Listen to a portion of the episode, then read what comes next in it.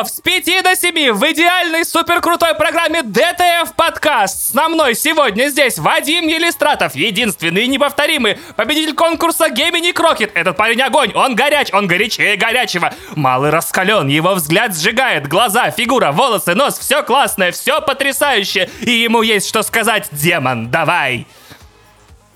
Привет. Ладно, тогда у нас еще в гостях Паша Пивоваров, роскошный, невероятный, потрясающий, супер крутой. Давай, демон, разжигай. Баревдзес, Питер Джан. Все. Как это было, пацаны? Как это было? Расскажите мне, как это было? Как это было?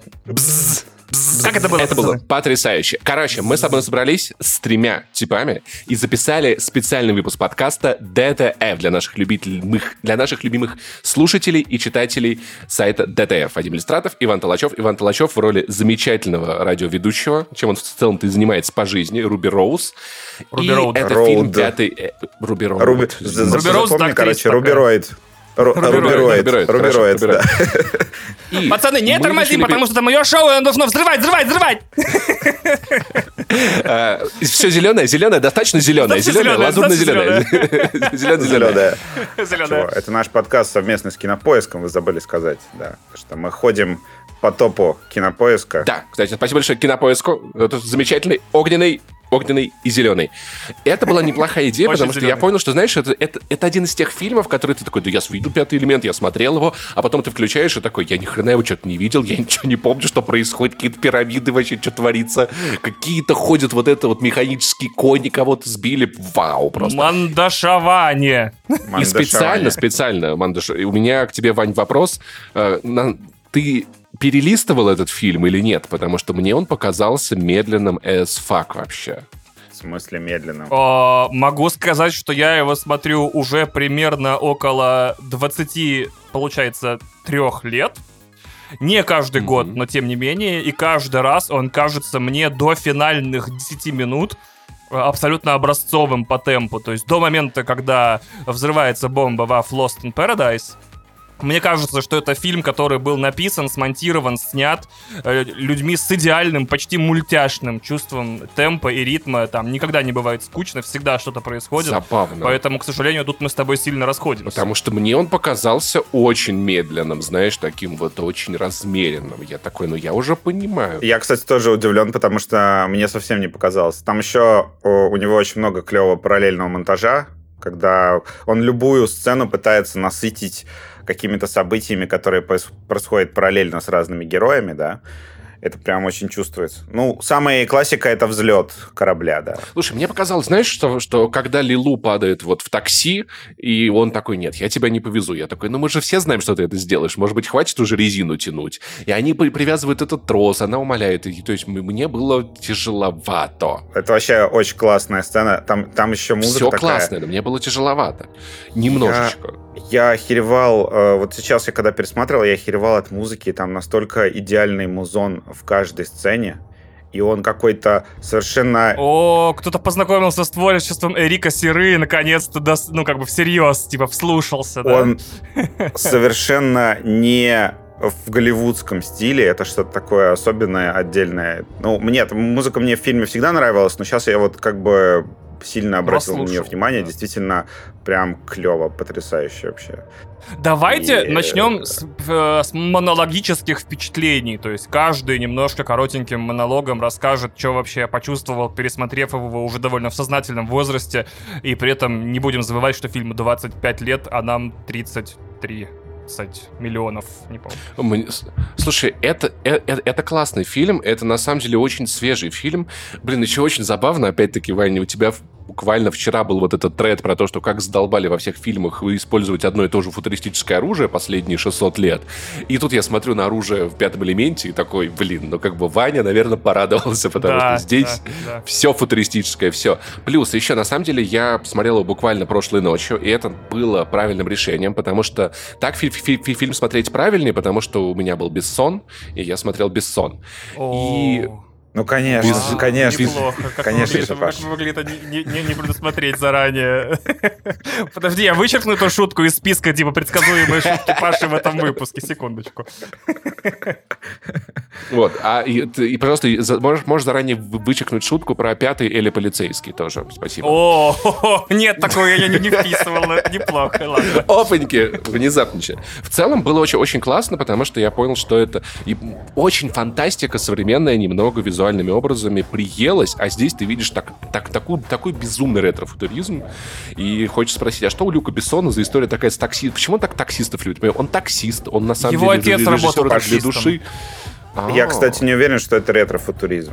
Это не ретро Мне кажется, это, просто, это просто футуризм в 97-м году, который э, со временем стал... Вот. И теперь, для меня это теперь ретро-футуризм, понимаешь? Ну, потому что я такой, вы, вы телевизор смотрите? Серьезно? У него кот смотрит телевизор? Я типа такой, реально? И очень много всяких отсылок к фантастике. Например, когда он ест э, еду азиатскую, я такой, ну это да, это похоже на Blade Runner, это очень прикольно. В целом фильм классный, я не то, что мог бы его прям... прям но, но было тяжеловато. Но это вот такое, видимо, субъективное, видимо, не распространенное явление. У меня вообще другие впечатления. У меня, я согласен с Ваней, то, что он идеальный по темпу.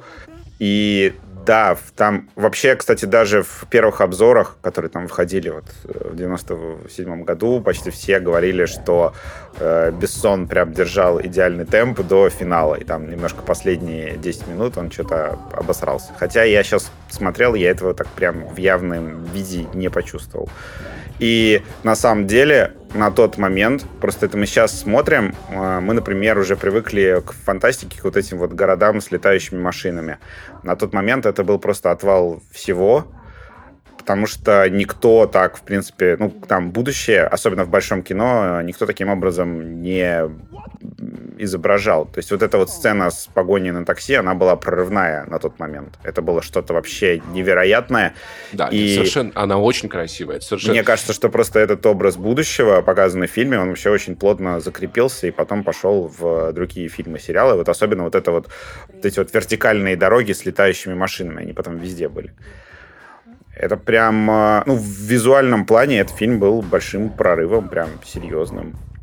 Э, у меня, значит, из каких, какие еще впечатления? Мне почему-то впервые, не, не знаю, что со мной стало, мне почему-то я впервые задумался про то, а сколько лет э, Брюсу и сколько лет Милли в этом фильме. Потому что они немножко выглядят как э, отец и дочка. Джоэль и Элли, да, да скажем так. Грустная, грустная и точка. А, вот. Они... Оказалось, что Брюсу на момент съемок было 42. Сейчас он скажет, сколько было Йовович, и, ты, и все удивятся. Ну там, или 40... 42, 40, 40 41, а, Йо, а Йо, Йович 21 был на момент съемок. Или это, на момент, это на момент премьеры был 21. Кастился на 19-летний, да. А, вот. Короче, это все вот как-то вот на грани чуть-чуть. Натурально Джоэл и Элли. Э, я такой... Ну, в целом, типа, согласись, сейчас... Э, помнишь тот тред в Твиттере, да, где все э, Михалыч из Animal Jazz осуждали? При этом она идеально подходит на роль. То есть они оба идеально подходят на роль. Причем я еще смотрю, Брюс такой вот в этом фильме, он такой вот короче, в своем прайме чувак, прям еще такой, еще не совсем лысый, еще секси. В общем, такой при этом Слушай, не, ну, не бритый, такой обветрившийся слегка, вот прям идеальный Брюс Уиллис. У него так получается играть уставшего человека. У него такое лицо просто утомленное, знаешь. А что если Брюс Уиллис на самом деле просто уставший человек все время, и он никогда не играет, он все время такой, я просто больше не могу. На самом деле он в этом фильме не совсем уставший. Там есть э, потрясающая сцена, где он ложится. Я обожаю, я всегда, когда пересматриваю, я обожаю этот момент, когда он ложится на кровать и смотрит в потолок и рассказывает про девушку. И он такой, вот у него такое вдохновленное лицо, как будто вот он реально влюблен. То есть прям классно он сыграл. Я еще в первый раз смотрел в оригинале, опять же. Это у меня в каждом э, спешле будет эта тема, что я первый раз смотрел этот старый фильм э, в оригинале.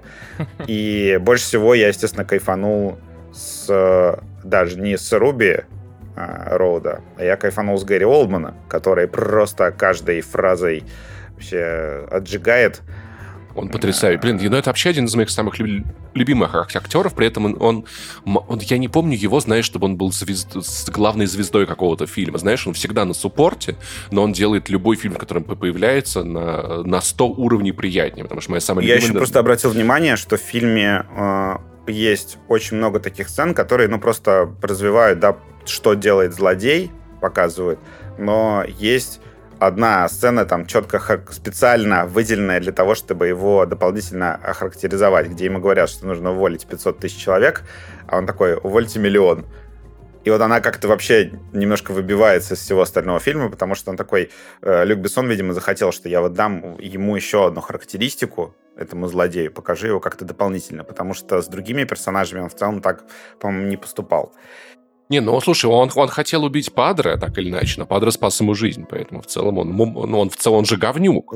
Да, ну, там вообще злодей интересный, то есть он э, даже какой-то неодномерный получился, да, потому что вот Падре он э, оставил, и а, я обожаю, я всегда э, вообще всю жизнь э, использую фразу из этого фильма э, «Если хочешь сделать что-то, сделай это сам», это просто вообще штука, которую я регулярно вспоминаю. Я даже не знаю, на самом деле, эта фраза впервые появилась в этом фильме или нет, но для меня это вот как бы навсегда осталось в моей голове из пятого элемента. То есть как, в какой-то момент, когда кто-нибудь где-нибудь...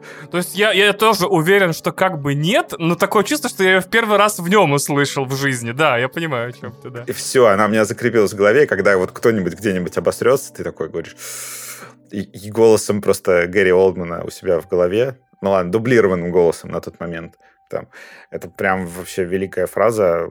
Тут тоже как бы сейчас э, цепануло. Я вспомнил, что действительно она у меня вот эта вот история с этой фразой началась с этого фильма.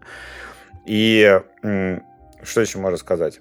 Про темп мы сказали, про графика, не знаю, вообще смысл ли обсуждать картинку. По-моему, он сохранился в целом неплохо. У него, правда, вот этот, э, я смотрел 4К мастер, там же были какие-то скандалы с тем, что его там перевыпустили на Blu-ray в э, плохом качестве, и сейчас его там все-таки снова еще раз отреставрировали. Я так понимаю, его там отсканировали с пленки, и в целом там не знаю, там HDR, вот это все выглядит здорово, но фильм с дичайшими пленочными шумами практически от начала до конца, которые никто не почистил, и, видимо, наверное, этим заниматься не будут, так оставят. Скорее всего, да. А, что еще? Что еще я вспомнил? Внезапно Люк Перри в открывающей сцене. Люк Перри же умер не так давно, а, несколько лет назад. Это же чувак из Beverly Hills 90-210, и он там недавно в каком-то сериале играл там в какую-то возрастную роль. Да, такой свеженький ни хрена ты откопал вообще просто в, в глубинах воспоминаний каких-то. С ним вообще очень странная история связана. Я так и не нашел нигде э, деталей, но он почему-то закредитован, то есть в титрах указан шестым, то есть считайте, это недалеко не последняя роль, но по факту у него типа 10 реплик, 10 минут экран... и там типа минут 3 экранного времени. И я такой, это что был за прикол такой? Открывающая сцена, кстати, говорят, что он же вдохновлялся этим, э, господи, Старгейтом, Звездными вратами, поэтому действие происходит в Египте. Вообще там у фильма много таких явных источников вдохновения. А, получается, «Бегущий по лезвию», из очевидного, вот «Звездные врата». Слушай, корабли вылеты из «Звездные войны». Давайте вот признаемся, что на Стар Дестройеров очень похожи. Мы до этого дойдем, и вы оба абсолютно неправы, но окей. Да, там кто-то кто-то особый дизайнил все. Да. Я еще получил отдельное, отдельное удовольствие от вот этой истории про зло, которое надвигается на мир, и чем больше ты бомбишь это зло ракетами, тем больше оно становится. При этом э, Вау, я... Что это ну, похоже, интересно у меня отдельная так, вообще любовь стоп, к этим персонажам-генералам.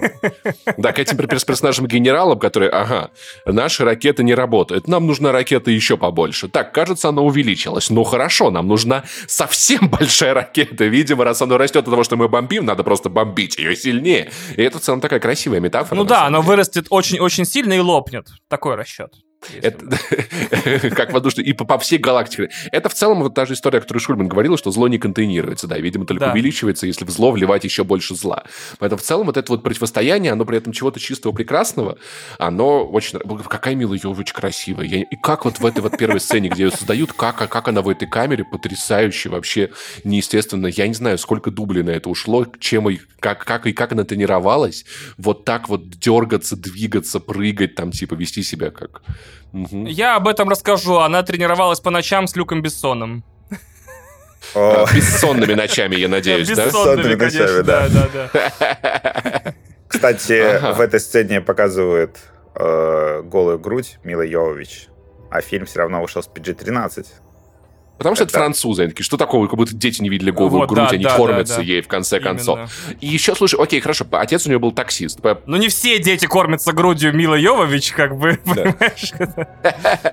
Отец у него был, был таксист, окей, это мы поняли. А, полице... а что за биф с полицейским у него? То есть в большинстве фильмов, знаешь, вот это вот погоня, где они куда-нибудь врезаются, у них разливается кола, они такие, упс, мы, кажется, выглядим глупо. Люк Бессон. Вот это, кстати, я сидел, смотрел эту погоню и такой, блин, это он до такси снял или после такси? Пошел смотреть до такси. Надо было в русском, перево... в русском переводе, надо пересдавать фильм как «Космическое такси», мне кажется, все пойдут, потому что, опять-таки, еще один достаточно, ну, скажем так, важный фильм для, для россиян, наверное. То есть он, я не знаю, так ли он популярен в мире. То есть, получается, просто он вот это вот ощущение от погони, которое происходит в такси, да, где полиция смешно там что-то делает, у нее ничего не получается, и какой-то лихой водила от нее угоняет, он это ощущение придумал, получается, в пятом элементе. То есть она появилась там, а потом он снял целый фильм про таксиста вот эта вот погоня на мосту, ну, то есть это же, это же потрясающе, один из моих любимых киномоментов в истории. А, там, где наверное, свалка в итоге такой. полицейских машин? Да, вот да, да, да, да, да. И сидит вот эта вот пара, она Да, это очень крутой кадр, на фоне. Слушай, тут на самом деле при этом мне еще очень понравилось очень много небольших визуальных гэгов, небольших приколов, то есть сцены как-то обыгрываются, где президент давит таракана, и чувак, который все это прослушивал, дергается, то есть вот такие вот какие-то очень приятные кеки. Да, да, мне вчера Кристина сказала, ты не понял, это был жучок. И я такой, да, твою Мне просто башку разнесло. Я такой, гад, Дэвид.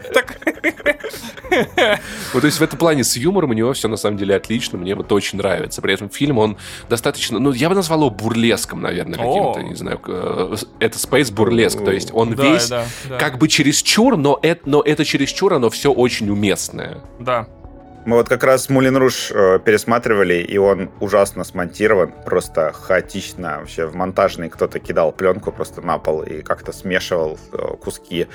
Э, по сравнению с вот этим вот просмотром, буквально вчерашним, э, позавчерашним, окей, я, когда смотрел «Пятый элемент», я такой, блин, какой охеренный монтаж как вот все вообще тютелька в тютельку, как все хорошо видно, как, какой клевый темп, как он классно переключает внимание там на разных персонажей.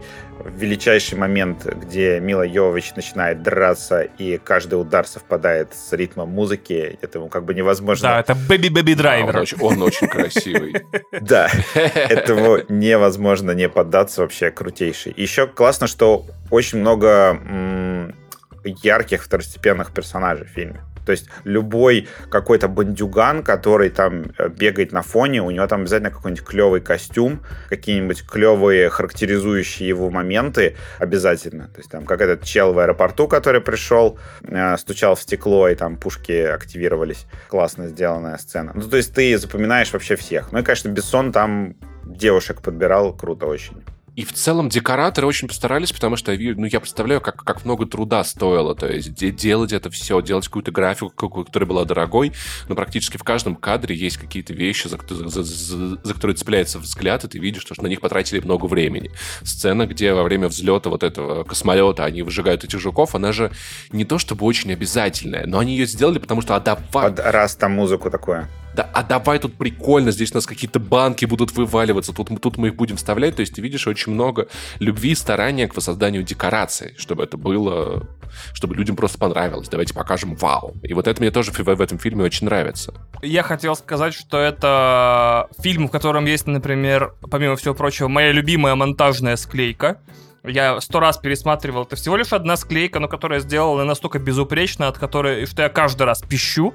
Это момент, когда Руби Роуд после конца первого эфира смотрит на Корбана, подходит к нему и делает разворот на 360, как бы чтобы сбоку на него да. посмотреть. И, и вот он идет с одного, с одного ракурса, а подходит и разворачивается с другого. И все это по динамике, по темпу и по всему остальному э, смонтировано всего лишь одна склейка. Всего лишь так щелк и все. Но сколько сразу появляется характера и у Корбана, и у Руби в этой сцене, и сколько всего сразу ты понимаешь и о персонаже, что он не мог просто подойти, ему нужно было как бы развернуться, и это подчеркнуто монтажом, и я такой, господи, то есть наверняка у меня, может быть, если пошуршать, есть еще любимые склейки, но это прям образцовое. Э, я, когда смотрел, я вдруг понял, что это то ли первый, то ли последний, но э, не могу точно вот сейчас сказать, не вдумавшись. Скажем так, это первый и последний прямо радикально крутой гибрид голливудской школы кино и европейской. То есть, э, что у нас есть одновременно супергерой, который говорит ванлайнерами, и суперзлодей, который супер злой, и все вот эти стандартные практики голливудского кино, что добро со злом, романтическая линия, тыры-пыры, и все-таки это сделано в декорациях типа европейских художников, uh-huh. костюмеров, с европейскими шутками, с французскими и всем всем остальным. Также это фильм, на котором я, наверное, впервые в своей жизни, ну, тоже 25-23 года назад, открыл для себя термин world building. То есть каждый раз, когда я этот фильм смотрю, а я смотрел его даже в кинотеатре «Космос» на повторных показах там пару лет назад, я постоянно отмечаю, как много вещей, которые в этом фильме не умирают, как только выходят из кадра. Вот так скажу. Например, э, начиная от вот, эти, вот этого вот китайского владельца закусочной, которая, которая приезжает к тебе, а не в которую ходишь ты, заканчивая да, вот этими инженерами, которые травят паразитов в шасси этого космолета, как много в этом мире всего живого, про что можно было бы снять отдельные классные фильмы или сериалы, или просто рассказать их истории, что появляется в этом фильме ровно настолько, насколько необходимо, типа на минутку, на две минутки, там, на секунду, но при при этом, уходя из кадра, не покидает твою голову. Я такой, вау, то есть это натурально живой мир. Я когда буду рассказывать историю, станет понятно, почему это так сделал. И в целом очень, очень много фантазии. Ну, то есть это же кто-то придумал и такой, давайте будет прикольно, если типа корабль с азиатской едой подлетает к окну, ты такой, вообще кайф. А еще было немного больно видеть Макдональдс, типа, все-таки. Интересно. А в этой земле будущего. Он во всех странах работает. Product placement, мне кажется, это был. Да-да-да. Да, это был прозрачный product placement, потому что Гамонт нужно было... Гамон. Нужно было отбивать бабло. Я надеюсь, я надеюсь они покупают Лебик, Лебик Мак там, кстати, я не обратил внимания. Да, да, да. Quarter Pounder with Cheese это все-таки Нью-Йорк. Значит, э, очень сложные в фильме, на мой взгляд, взаимоотношения добра и зла. Я давно не видел фильмов, хотя я смотрю довольно много, в котором э, эм, главный злодей это зло. То есть это прям, это не просто типа большая буква зло, это Z-L-O, это прям злющее суперзло. Э, и как бы, но а его персонализация... Первая буква, подожди, пожалуйста, напомни. Z. Вот, ага, значит, понятно, и хорошо. у него есть подручник, но я каждый раз смотрю этот фильм уже в зрелом возрасте, такой, Зорг, по-братски, вот ты сотрудничаешь с мистером Тенью, да, чтобы принести ему камни, то есть чтобы, получается, нельзя было активировать пятый элемент, и чтобы его не остановили, в обмен на что? То есть эта штука собирается уничтожить все живое. Какой понт Зоргу с ней сотрудничать? Я, то есть я, я, не, я не занимаюсь этим штангенциркуль критикой, да, вот это типа, а почему? Но правда, типа, э, мистер Тень такой, принеси мне камни, я уничтожу мир. И Зорг такой, базар.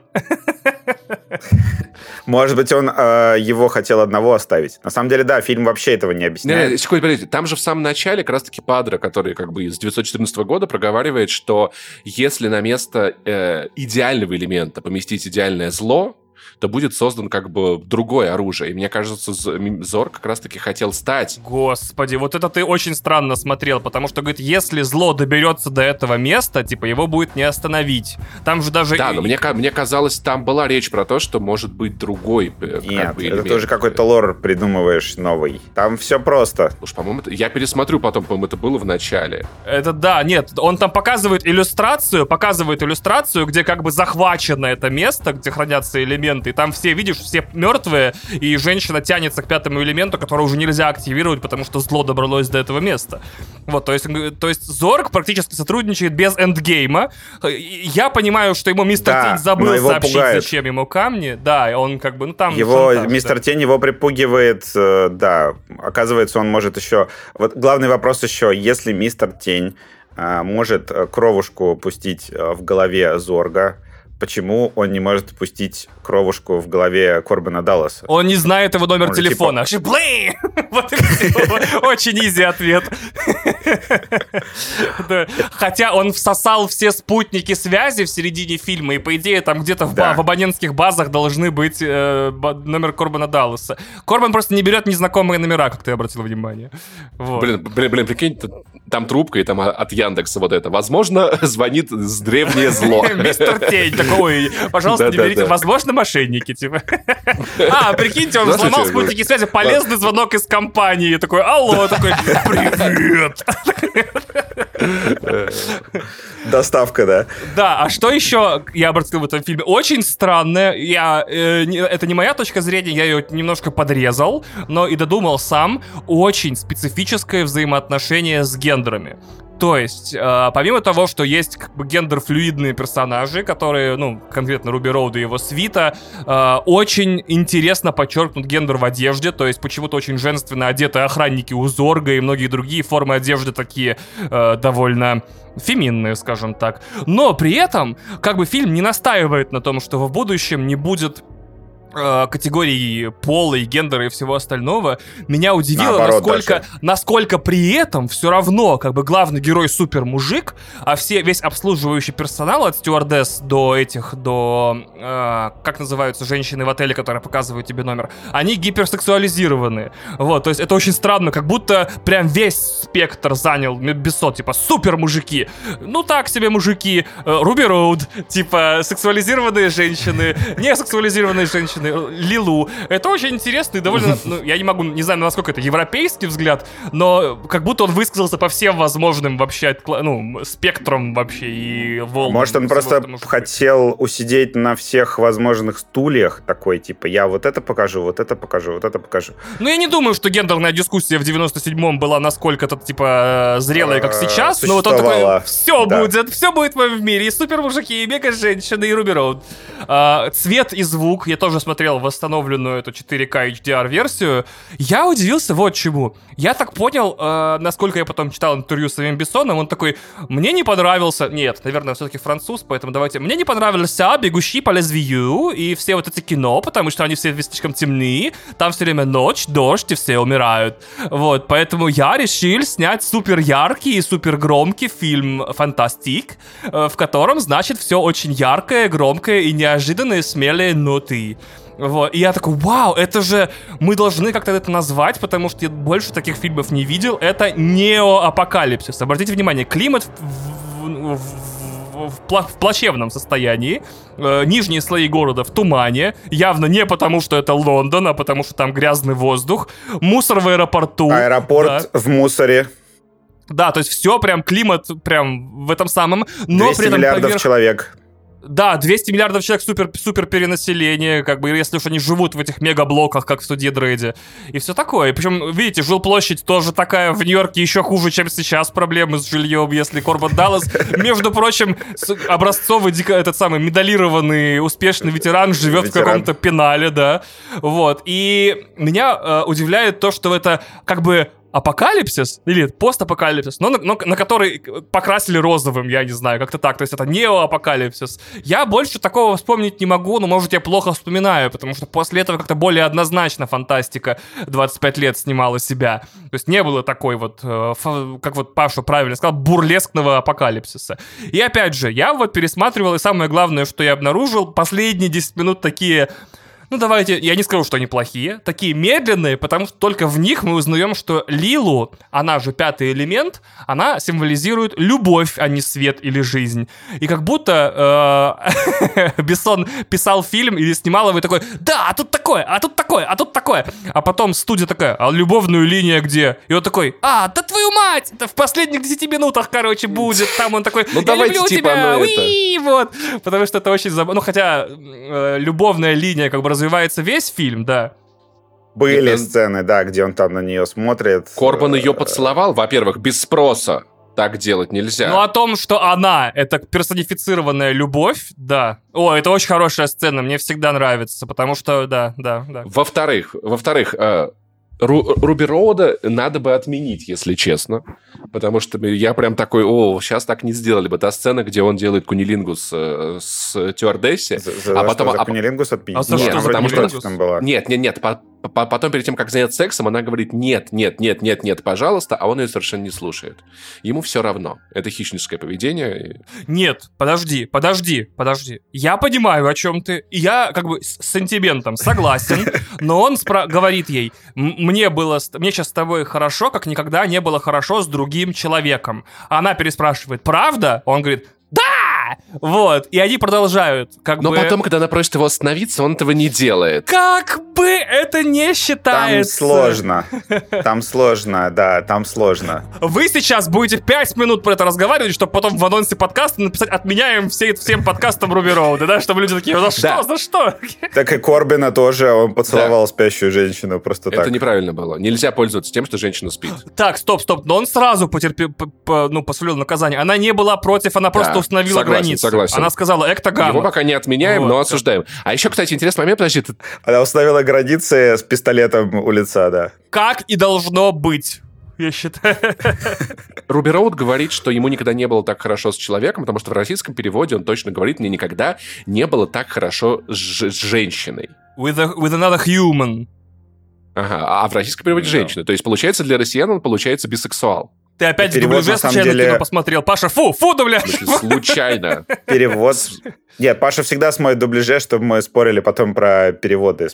А, я, кстати, обратил внимание, что когда полицейский вот этот обливается колой, в русском переводе он, он говорит «убью», то есть mm-hmm. они пытались э, заложить ему какую-то фразу в липсинг, а в оригинале он просто говорит что-то типа там «о», он просто... Ну, просто, э, Вадим, понимаешь, Кока-Кола для россиян это, это, это, это более ценный ресурс, понимаешь? Нельзя а, разливать Кока-Колу. Я вспомнил, он говорит просто «воу».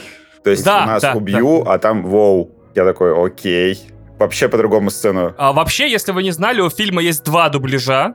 Э, прям дубляжа-дубляжа. Один э, тот, который существует в виде лицензионного дубляжа, то есть я, к сожалению, не помню компанию, которая его делала, а второй дубляж сделан из студии NTV Profit, э, который и считается, типа, каноническим дубляжом на русский язык, где Руби Роуд классно озвучен. Это один из немногих фильмов, которых я знаю, у которых прям две, два довольно разных и по составу актеров, и по переводу прям дубляжа-дубляжа, то есть английской дорожки там нету. И я удивлен, что они еще и по звуку разные, то есть там, видимо, кто-то кустарно делал этот дубляж без оригинальной звуковой дорожки, и она там немного по частотам задавлена, поэтому сами выбирайте, что смотреть, э, но я в детстве смотрел НТВ Профит э, на видеокассете много-много раз, поэтому вот.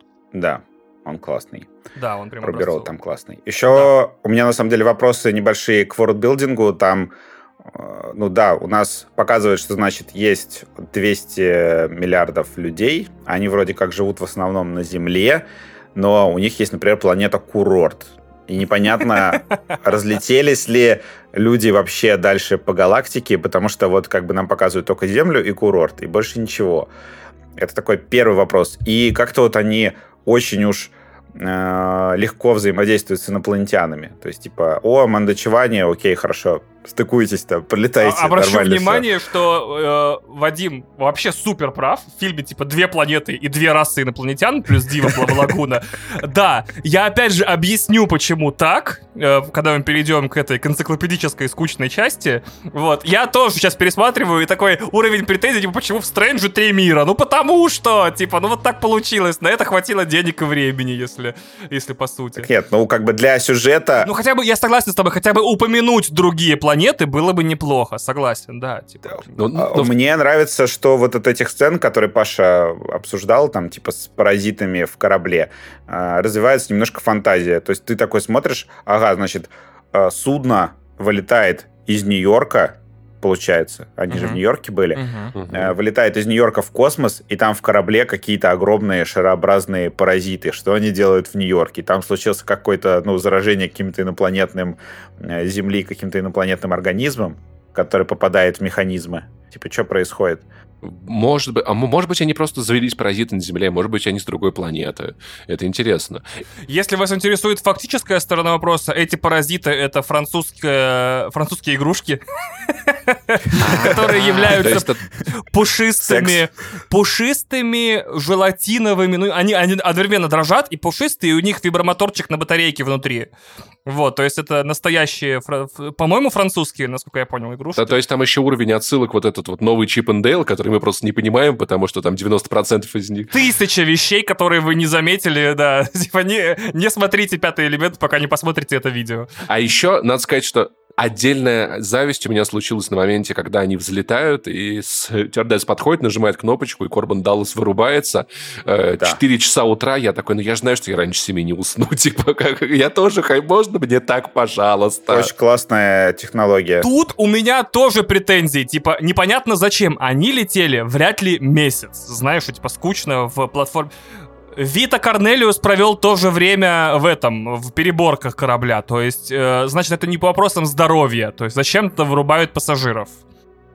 Э, ну, ну потому чтобы что не так... обслуживать их. Это лоу-костер, это космический лоу-костер. Вадим, ты абсолютно прав, потому что авиалиния наверняка, если покопать, тоже принадлежит Зоргу. Сейчас там будет отдел борьбы с коррупцией Нью-Йорк 2200. Там, а мы узнали, что, значит, космические линии тоже принадлежат Зоргу, Зоргу через подставную компанию. Зорг же уволил миллион человек, поэтому как бы... Да-да-да. Блин, Вадим, ты реально прав, это же капитализм. Типа, мы вас вырубаем, чтобы напитки вам не носить, потому что космические перелеты это до, и так дорого, а еще шампусик на борт проносить. Блин, я а, а это у вас, а, а ну-ка поместите сумку в калибратор. Не-не-не-не-не, вот это, Блин, конечно, не ручная вот кладь. Это ответ, конечно. Я не ожидал, Вадим, очень крутой. Блин, серьезно. Тебе только выдуманные вселенные защищать, потому что очень классно. Они еще, кстати, классный дизайн для этих капсул сделали. Мне очень нравится момент, когда, да, когда Брюс Уиллис залезает в эту как бы узкую капсулу, и он это делает с такой легкостью, как бы вот у него там жопа просто по этим роликам проезжает. Очень классно. Вообще чувствуется, что все какое-то, не знаю, в этом фильме настоящее, можно потрогать. Только Лилу нельзя, без ее разрешения. Да. Не, вам нельзя трогать людей без их разрешения. Это не только к Лилу относится. Там, кстати, между прочим, э, еще есть немножечко такого сексизма, но я так понимаю, что это все-таки приписано к персонажу, когда там этот генерал э, видит Лилу голую, да, ты такой, ее дед, фотографии. И, и говорит, что я поделаю фотографии, мне, типа, поработать надо. Я такой, типа, кринж. Ну, пацаны, понимаете, это французское кино. Это французское да. кино. Он такой, да, кстати, о, у меня ла ла ла пети маньор, У меня в связи с этим еще вопрос. Я когда, я, я, я когда смотрел титры, думал, а французская версия фильма, она же, наверное, дольше идет минут на 40. Конечно, там, там, там в середине 40-минутная сцена секса Руби Роуда, пока они летят. И в, и в конце, и в конце, где кадр на Брюс и Лилу наводится, вот там, мне кажется, тоже было какое-то продолжение, которое американцам не показывали. Блин, ну как я прокололся? Надо было искать версию на французском. На английском-то я смотрел фильм, надо было на французском с английскими субтитрами смотреть. Вот там бы было бы вообще роскошно. О, да, там наверное, вообще да. бы никаких вопросов к контенту не было. А там просто вообще другой фильм с, с другим сюжетом. Да-да-да-да. Люди все друг друга домогаются постоянно. Все говорят, называют друг друга сладкая попка просто без контекста. Помните, как, как этот прикол из э, американского папаша про форсажа, что на самом деле форсаж это гей-драма, просто для американского проката все, все, весь, весь гей-секс вырезается и остается только сексуальное напряжение между мужскими персонажами. Вот как здесь, первый Топ Ган, да? такое есть, да. Да. Возможно. Да, я, я, кстати, отчасти согласен, что это гей-драма для натуралов. То есть они же семья, Разве что шведская. Анимация. Мексиканская. Еще, кстати, Бессон, на, на удивление, круто снял все перестрелки. Причем прям вообще как большой экшен-режиссер, когда там мой любимый момент, где Брюс Уиллис бежит, значит, и все взрывается, вот прям очень красиво снято. И там была, была тема, что когда фильм выходил, они сделали самый большой взрыв на тот момент э, в павильоне в истории вообще голливудских съемок. Блин, это там, где, э, это там, где взрывается одна, кола, э, одна граната, а потом взрываются колонны, взрываются все ступеньки. Это про вот этот момент. Да, да, видимо, этот, потому что другие не подходят. Мне кажется, Майкл Бэй маленький смотрел на это и такой, блин, я вырасту, я тоже буду делать такое кино. маленький? Он уже, он уже, он же Армагеддон снял к этому моменту. Блин, ребят, я, я не верю, что все вот эти фильмы с, снимал человек, которому, которому больше 15. Ну, давайте честно. Май, Майкл Бэй, да, он всегда маленький, это нормально для это него. Тоже это верно, нормальное да. для него состояние.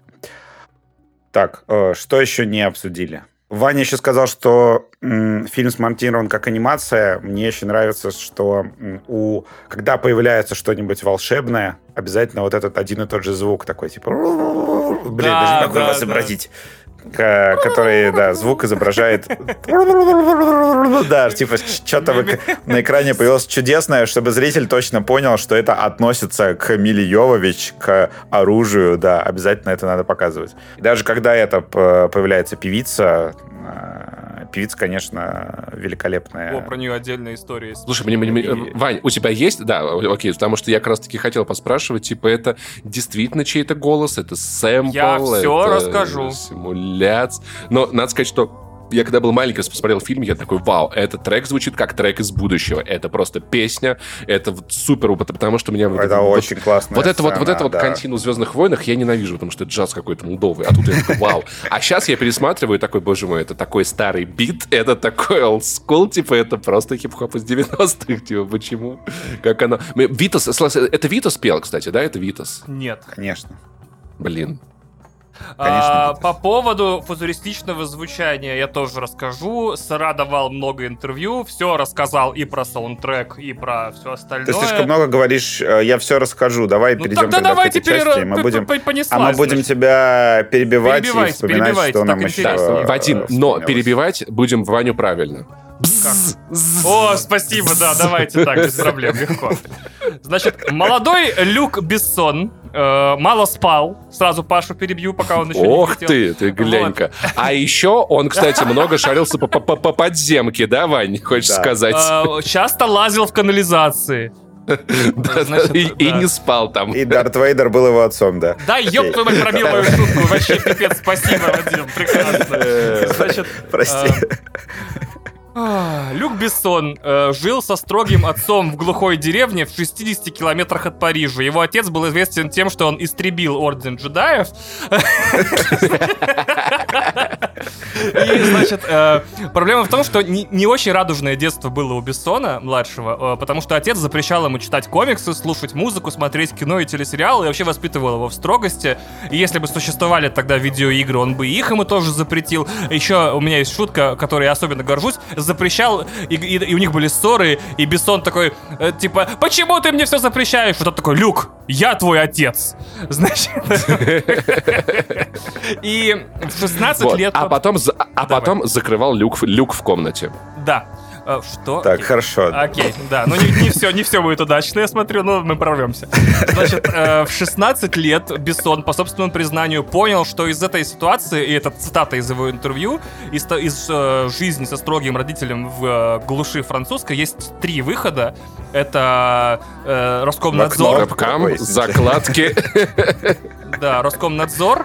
Э, значит, это Роскомнадзор, алкоголизм или э, фантастика. И начал писать Фантастика. выдуманную фантастическую историю, э, в основном от скуки, так как он, в принципе, ничем не занимался, кроме хождения в школу и сидения дом, дома, он начал писать фантастический роман, чем занимаются все нормальные 16-летние дети э, в, на, из провинции, которым нефиг делать. Блин, я, кстати, я в 9 лет писал фантастический роман, кстати. Я как раз-таки тоже в 16, но, к сожалению, у меня пятый элемент из этого не получился, но неважно. У и, меня тоже, если честно. Э, каким-то образом он, видимо, все равно успевал э, почитывать запрещенку, потому что очень сильно был вдохновлен европейской фантастикой, конкретно, получается, работами Мёбиуса, если вы знаете, кто это такой, мы потом до него дойдем. И голливудской это который ленту сделал, да. Да, абсолютно это, верно. Это, это, это который вампир? А, Просто, ну давайте хотя бы со второй полки брать шутки, а не с первой, ладно?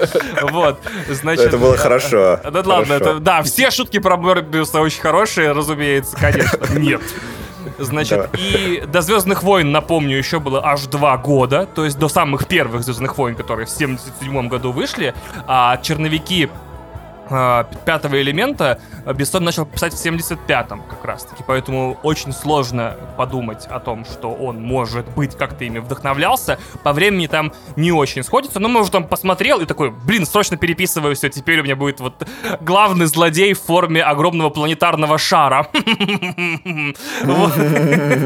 И, значит, а, история по его замыслу, вот эта, которую он написал, должна была стать книгой или серией книг, ну, стать вот этим издательством этом боевая фантастика. Но со временем, как мы все прекрасно с вами знаем, Бессон увлекся кино и в итоге затаил эту идею до момента, когда у него будут деньги и технологии. Короче, мы будем называть это закэмеронил, потому что нам наверняка придется это не раз э, с другими биографиями обсуждать. Типа, заморозил идею, пока не будут спецэффекты крутые, чтобы сделать ее как э, задумывал, то есть в задуманном виде. И в первоначальной версии пятого элемента, о которой тоже Бессон несколько раз рассказывал, главного героя звали Залтман Блерос. Вот удачи вам. Или, получается, француз, поэтому Залтман Блерос. И он работал на Зал- фабрике... Залтман Блеро. И он встречался с Зал- Залтман Блэр Рейчелс, само собой. Так, ну что ну да, ну, наверное. Я не знаю, э, Паша как-то закрывающе Паш- шутит, его даже, ну, типа, не, разогнать Паша дальше. сегодня, Паша сегодня смешно шутит, на удивление.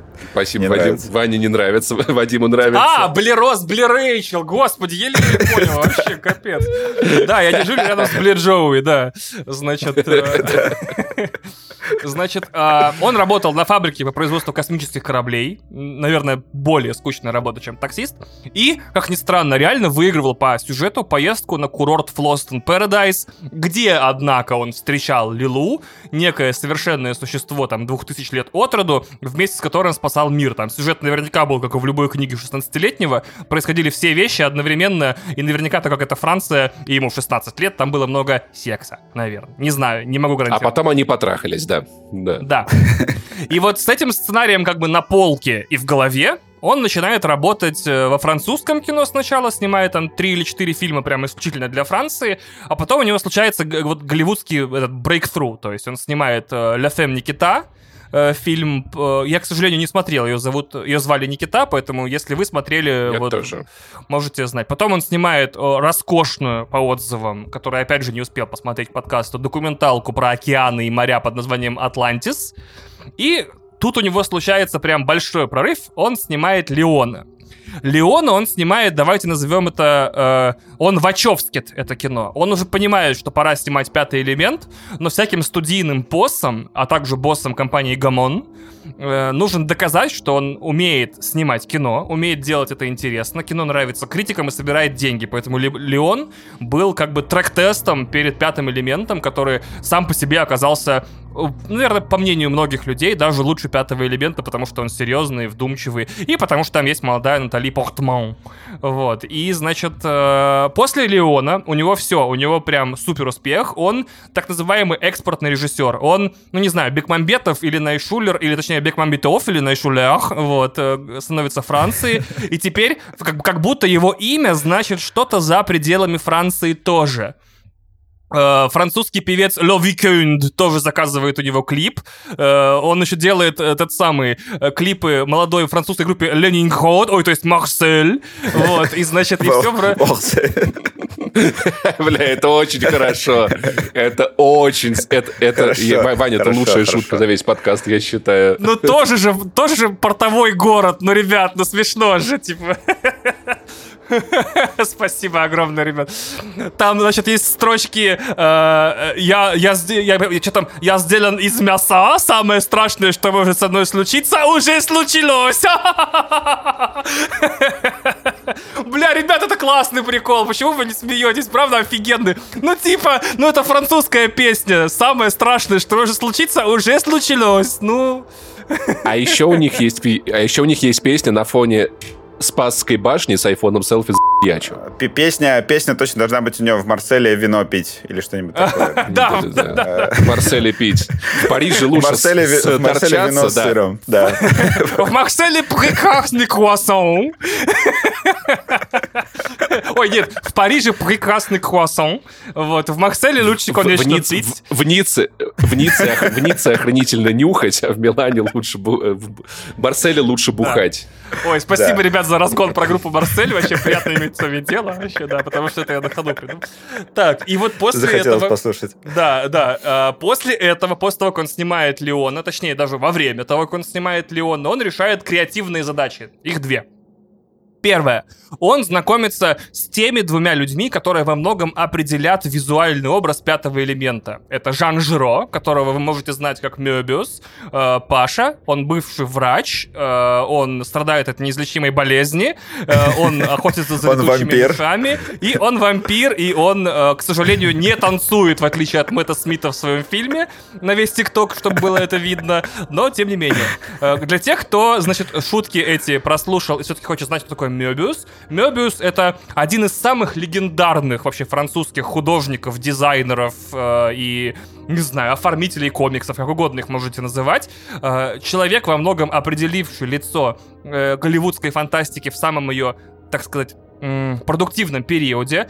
Тот самый дизайнер, который разработал практически весь внешний вид Дюны Ходоровски, э, которую, правда, не сняли. В итоге половина из его заметок и эскизов и рисунков в итоге легла э, в основу Звездных войн и «Чужого» первого. То есть фильмов вообще в 70-х придумавших жанр большой кинотеатральной космической фантастики, э, будь то военной, политической или сказочной, или же триллерной и, и клаустрофобной. И еще он знакомится с Жаном Клодом, нет, правильно, Жан-Клодом, Жан-Клодом Мизьером, который тоже комиксовый художник и э, человек, придумавший идею как раз-таки э, летающего такси, и из его комикса как раз-таки была подрезана вся визуальная составляющая. Ненавижу это словосочетание. Я звучу как вот этот блогер, который рассказывает о том, стоит ли потраченного времени новая видеоигра. Короче, Визуал. Да, вот эти слова пипец меня скажи, бесит, да. короче, да.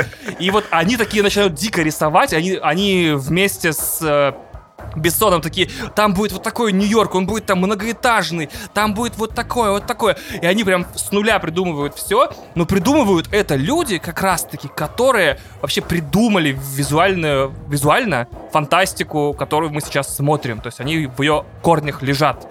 То есть звездные... Не, вот сложно сказать, насколько Звездные войны повлияли на пятый элемент, или кто-то еще из вас второй фильм упоминал, потому что там цепочка влияний настолько сложная, что, по идее, типа, те же люди повлияли на Звездные войны, которые повлияли и на пятый элемент. Вот такая фигня. После этого судьбоносное знакомство случилось. Короче, э, э, Люк Бессон встречает Джона Поля Готье и говорит, и говорит, yeah. мол, слушай, у меня фильм, а, там будущее, в общем, развлекайся. Нужна маечка для Брюса Уиллиса. Причем новая. с открытой спиной. Ора- оранжевая. Я, я только в этот раз, да. на 58-й, наверное, раз, когда я смотрю этот фильм, увидел, что, мало, что у маечки главного героя открытая спина, и я такой, и а если я волосатый мужик? Типа. А это потому что, потому что он работает один, и никто не прикрывает ему спину. Это... О, неплохо. А мне кажется, это потому что, чтобы спина Глубоко. проветривалась в кожаном кресле в такси и не потела, и, и не было Тоже интересно. А может быть еще потому, что он хотел ему немножко женственности придать, потому что Брюс Уиллис в этом фильме чуть-чуть из-за этого наряда выглядит чуть-чуть женственно. Да, да а, но, но он слишком мужественный, поэтому да. Открытая, открытая спина — это все-таки свойство платьев. И клатч. Да.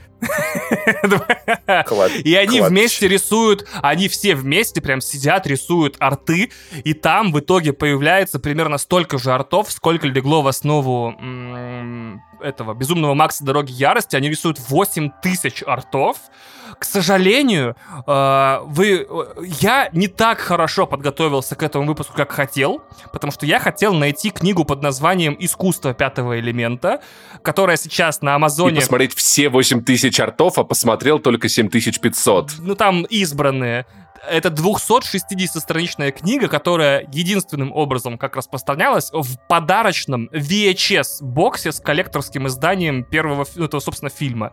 То есть там был такой картонный бокс. Я прям, когда увидел упаковку, я расплакался. Я никогда такого не видел, что картонный бокс, в котором видео, кассета, пацаны, не код активации фильма в iTunes, а видеокассета и книжка. Вот. И, к сожалению, в PDF ее найти вообще нереально, а покупать, ну, Amazon не сможет мне прислать книгу за 400 баксов, а я не смогу 400 баксов отправить в Amazon по ряду причин, но это не важно. Интересно, почему? Так вот, арты, которые мне удалось рассмотреть в этой книге, ребята, то, что мы увидели в фильме, это как будто кто-то э, насыщенность исходных идей, получается, Мезье э, и Жиро и Котье э, ополовинил на ну, ополовинил, потому что, например, первоначально один из костюмов Руби Роуда э, в одной из сцен был полностью из рыболовной сетки с перьями. Вот полностью из О. рыболовной сетки с перьями на суставах, то есть э, ключица, локти, колени и причинные места. Все остальное рыболовная сеть. Я, в общем-то, не знаю, потеряли мы таким образом, получается, какой-то совсем безумный фильм с безумным визуальным стилем, но, видимо, он все равно... Ну, просто когда начали делать, на продакшене поняли, что это нереально, начали упрощать. Это абсолютно верно, да. Да, мне кажется, часть, часть вещей они не смогли воплотить, потому что, например, в, в сцене, где Лилу созда- воссоздают из этой руки, я обратил внимание, во-первых, на то, что пипец, там пиксели огромные у мониторов в будущем, конечно. Вот, Вадим не хотел бы жить в таком будущем. Людей воссоздают, а 4К мониторы не придумали, да? Да. Во-вторых, во-вторых, э, там показывают, как, как ей создают э, кости, как формируется. А потом, на момент, где ей формируют кожу, там просто, ну, сейчас мы кожу ей делаем, но мы это не покажем. И я понимаю, да, что, видимо, это, может быть, задумывалось, но технически не получилось реализовать, и некоторые такие моменты пришлось упрощать. Мы подходим как раз-таки к ответу на все ваши вопросы. Почему всего две технически две с половиной там, или три расы в фильме, почему всего две планеты, почему Лилу скрывают при бомбардировке кожи. Э, К тому моменту, когда Бессон приходит в Гамон говорить «давайте мне все свои деньги», э, у него сценарий длиной 300 страниц. Правило большого пальца со сценариями. Одна страница, одна минута. То есть это пятичасовой фильм. И он пока не знает, делить ли их на два фильма или на три. То есть прям трилогию. И вот он говорит, это все, что я вот за 20 лет работы над проектом сделал. Это 5 часов материала и 8 тысяч артов. И Гамон смотрит на него и говорит, типа, ну вот, они прочитали эти 300 страниц, и это 150 миллионов долларов, в 97 году таких фильмов не бывает, типа, 150 миллионов И долларов. таких денег тоже, кстати, не бывает еще. Да. И поэтому ему говорят по-братски, короче, сокращаешь это все до 120 страниц и 90 миллионов бюджета. Какую-то часть, примерно треть, я точно не помню, 20 или 25 миллионов, удается сразу отбить, продав права Sony в Голливуд, которая там прокатывала фильм. И таким образом остается отбить только, по-моему, 70 или 65 или 75. Ну, короче. То есть получается, что, по сути, успех Леона и грамотное вот это сотрудничество с людьми, и то, что Леон всем понравился, и критикам, и хорошо и с кассой там все получилось, э, позволил ему замахнуться на проект, о котором он думает уже 20 лет. Но, тем не менее, Гамон говорит, короче, вот это все замечательно, у тебя и сценарий стал поменьше, благодаря тому, что он просто вырезал оттуда вообще дофига всего. То есть э, сам Бессон говорит, что пятый элемент, фильм, это спрессованная трилогия, которую он пл- планировал снять. То есть вот сами думаете, что оттуда было выкинуто, может прям целые, не то что сцены, а сюжетные линии, прям целые фильмы. Может быть там где-то в середине было вообще отдельное а, отступление от сюжета куда-то на другой планете и так далее. Но мы, к сожалению, так и никогда не узнаем, скорее всего, что там было в середине. Или что было выкинуто и в каких объемах. Флостон это вообще, видимо, третий фильм должен был целиком там происходить. Ну, Я думаю, что да. Вот. Но тем не менее, говорит Гамон, типа, мы выделим тебе все эти деньги при условии, что ты найдешь нам прям суперзвезду на главную роль. И в итоге Люк Бессон пытается привлечь Мэла Гибсона, но не получается. И в какой-то момент уже на исходе его поисков звезды на главную роль он ужинает с Деми Мур, такой «Деми, господи, не могу найти актера». И просто с этого ужина удивительным образом э, Деми Мур забирает Брюс Виллис, ее тогда еще муж, который подслушивает этот кусок разговора их в кафе, и говорит, типа, ага, ну не можешь найти, да, ну вот я, ёп». Ну, мне кажется, Брюс Виллис так обычно разговаривает. Вот. А вы точно продюсер? Тут важно понимать, Я что вот ёп. это судьбонос... Кто нахуй? Вот, значит, э, тут важно понимать, что вот этот момент в карьере Уиллиса практически судьбоносный. У него провалились два последних фильма в прокате, а в Голливуде это как бы начало конца карьеры. Но при этом, несмотря на то, что он как будто, типа, не то, что, как у нас там, сбитый летчик, он, он падающий летчик практически сейчас, тем не менее, все Падающий равно... таксист. Падающий таксист, спасибо, Паш. Вот, его базовый гонорар, за который он соглашается вообще на обсуждение проекта, все равно выходит за рамки бюджета пятого элемента, который он может потратить на актера. И поэтому между Деми Мур, Брюсом Уиллисом и Бессоном начинается такая дружба, специфическая, когда, например, Бессон приехал э, в их дом, дал э, Брюсу Уиллису почитать сценарий, и Уиллис вышел, короче, через, два часа из комнаты и говорит, типа, созвонитесь там агентами, э, фура на Владик уходит, короче, вопросики обкашляли, речь идет о трехзначных числах.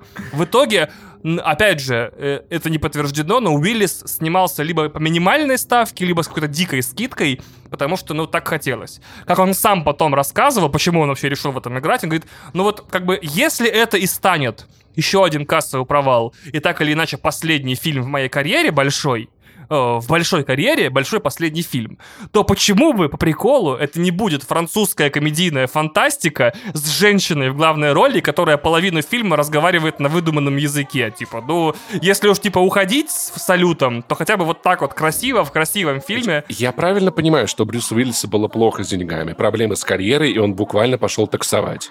Да, да, О, ну, с деньгами, с наконец-то. карьерой, Да, да. так-то я на самом деле голливудская звезда, если я про это, я, то я у Люка Бессона для души снимаюсь. Поэтому в расширенном, в комментариях в расширенном издании он говорит, что э, в сценах съемки такси он под- подрабатывал на площадке.